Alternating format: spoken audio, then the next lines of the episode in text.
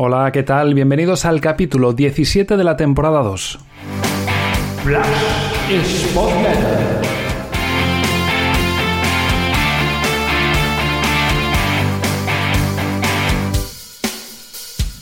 Analizamos lo que fue el Amoribeta 1 Sporting de Gijón 1 y comenzamos hablando del 11 titular, eh, con novedades de nombres y de posible dibujo con la presencia de Campuzano haciendo más de delantero que lo que suele hacer Villalba cuando actúa junto a Jurjevic con la caída hacia la banda derecha del propio Villalba y un dibujo que en la previa yo ponía un tuit en el que decía que con los eh, hombres elegidos para ese once titular se podían hacer eh, dos opciones o un 4-4-2 más clásico con Villalba a la derecha, Gaspar a la izquierda y Campuzano junto a Yuca arriba o bien hacer un eh, dibujo 4-3-3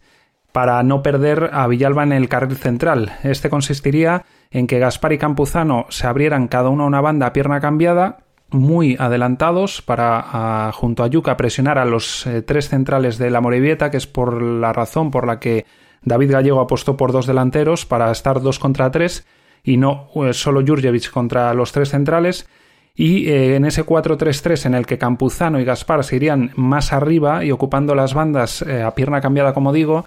Villalba ocuparía una posición central que bien podría ser eh, de enganche eh, por delante de Pedro y Grajera o que Grajera fuese un hombre más centrado y ancla, con Pedro algo eh, escorado hacia la derecha y Villalba hacia la izquierda, siendo un poco los dos volantes interiores que escoltaran a Grajera. Era un dibujo que yo me temía que no iba a ser el elegido, pero que pensaba, y luego con el transcurso del partido así lo corroboré, era el idóneo para afrontar el partido.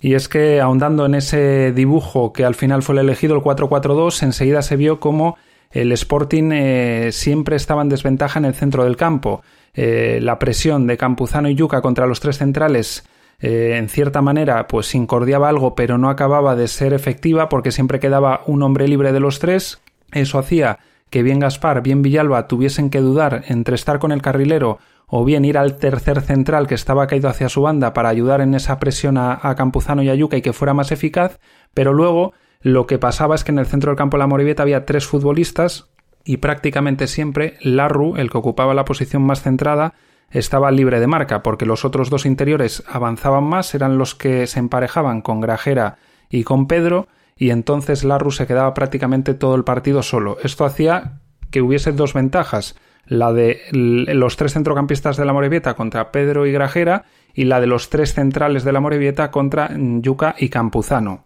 Parecía lo lógico cambiar el dibujo, como decía inicialmente, del 4-4-2 al 4-3-3 para que así fuese directamente tres hombres del Sporting contra los tres centrales, tres centrocampistas sumando a Villalba con Pedro y Grajera contra tres centrocampistas de la Morevieta, o otra opción sería un 3-5-2 para más o menos igualar el dibujo de, lo que había hecho la Morevieta. Eh, pasaban los minutos, no se cambiaba ni el dibujo ni se retocaban piezas y con Villalba caído hacia la banda derecha se perdía mucho potencial ofensivo y mucha creatividad porque eh, ocupaba posiciones eh, muy alejadas, muy caída hacia la banda, pocas veces lograba encontrar su mm, espacio en el carril central porque ahí había acumulación entre los tres centrales y los tres centrocampistas y eso hacía pues que al final el Sporting tuviese más dificultades a la hora de salir. Por tanto, el dibujo con dos arriba, que en teoría parecía pues un cambio orientado a dificultar la salida de balón de los tres centrales de la Morevieta, se hacía pues eh, inútil, no del todo, pero sí no llegaba a impedir del todo esa salida de balón ni a crear complicaciones a la Morevieta y además eh, ese 4-4-2 del Sporting, como digo, generaba ventajas para la Morevieta en el centro del campo, con lo cual tenías dos problemas, el defensivo con esas eh, siempre desventajas en inferioridad numérica en las dos líneas y después el ofensivo que no acaba de encontrar su espacio Villalba y tampoco Gaspar porque con Campuzano junto a Yuca esto hacía que ya el rol de los eh, hombres de banda que normalmente suelen meterse hacia más adentro para acompañar a Yuka para que suba los laterales no podía ser tal porque ya en ese espacio estaban Yuka y Campuzano, creando cierto atasco en el carril central porque podían juntarse hasta cuatro futbolistas Villalba, Campuzano, Yuca y Gaspar, con los tres centrales más los tres mediocentros de la Morevieta. Eso hacía, como digo, que prácticamente en ataque no pudiese encontrar ni espacios ni fluidez el Sporting. Eh, se esperaba después del descanso un cambio, si no de dibujo, por lo menos del rol de Villalba, bien porque dejase la parte derecha toda para Bogdan y lateralizando un poco Pedro, bien porque hubiese un cambio en el que el sacrificado fuera Campuzano y entrase o bien Aitor o bien el Puma para que Villalba mm, fuese al carril central, pero se hizo esperar mucho ese movimiento de David Gallego. Y es que el cambio llegó ya pues prácticamente mediada la segunda mitad. Eh, suele ser uno de los déficits que le apuntamos eh, bastantes veces a Gallego, que le cuesta mover ficha en el banquillo, salvo en el encuentro anterior cuando sustituyó a Aitor en el minuto 32 de, de partido. Y eh, el cambio, cuando por fin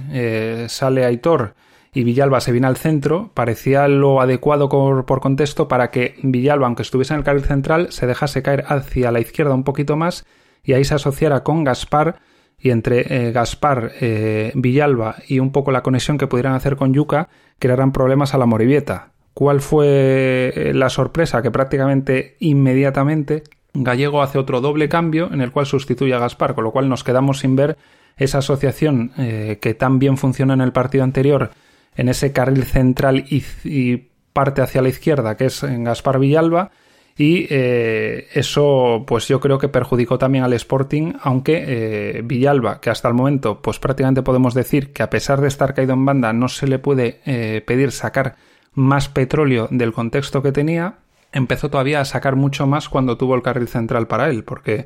creó líneas de pase, creó jugadas individuales y a partir de una de esas pocas acciones que sí puedo eh,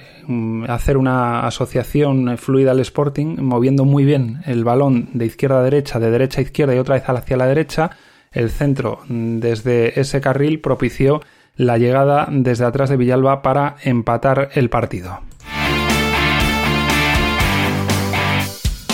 Podría pensarse que quizás el escenario perjudicial para el Sporting fue por intensidad o por duelos, pero eh, si vemos las estadísticas vemos que, por ejemplo, en la primera parte, donde el Sporting no estuvo nada cómodo, en cambio eh, ganó bastantes más duelos y bastantes más duelos aéreos al, a Morevieta. Esto quiere decir que no fue una cuestión ni de que la Morevieta se impuso en intensidad, en duelos, en, en, físico, en, en ese otro fútbol, sino más bien que el dibujo, como ya dijimos antes, ocasionó siempre desventajas para el Sporting en lo defensivo y en lo ofensivo. Y eh, en la segunda mitad, en la que, por ejemplo, el Sporting en los últimos minutos sí que se lanzó más y tuvo los únicos dos disparos a puerta del partido,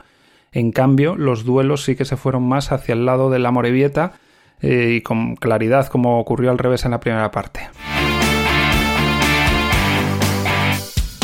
Y hasta aquí una nueva entrega, la 17 de la temporada 2 de esta Flash Sport Letter, la del análisis del Amorebieta 1 Sporting 1 y como siempre acabo en la newsletter escrita, esta es mi opinión, esta es mi visión, pero tú puedes tener otra y siempre con argumentos y razonándola pues puede ser eh, igual de válida más que la que yo estoy expresando. Así que me gustaría que la compartas con nosotros, bien en comentarios en sporting.substack.com en los comentarios que hay en la plataforma iVoox o a través del email de sportletter.gmail.com. Gracias por estar ahí una vez más. Nos escuchamos en la próxima entrega.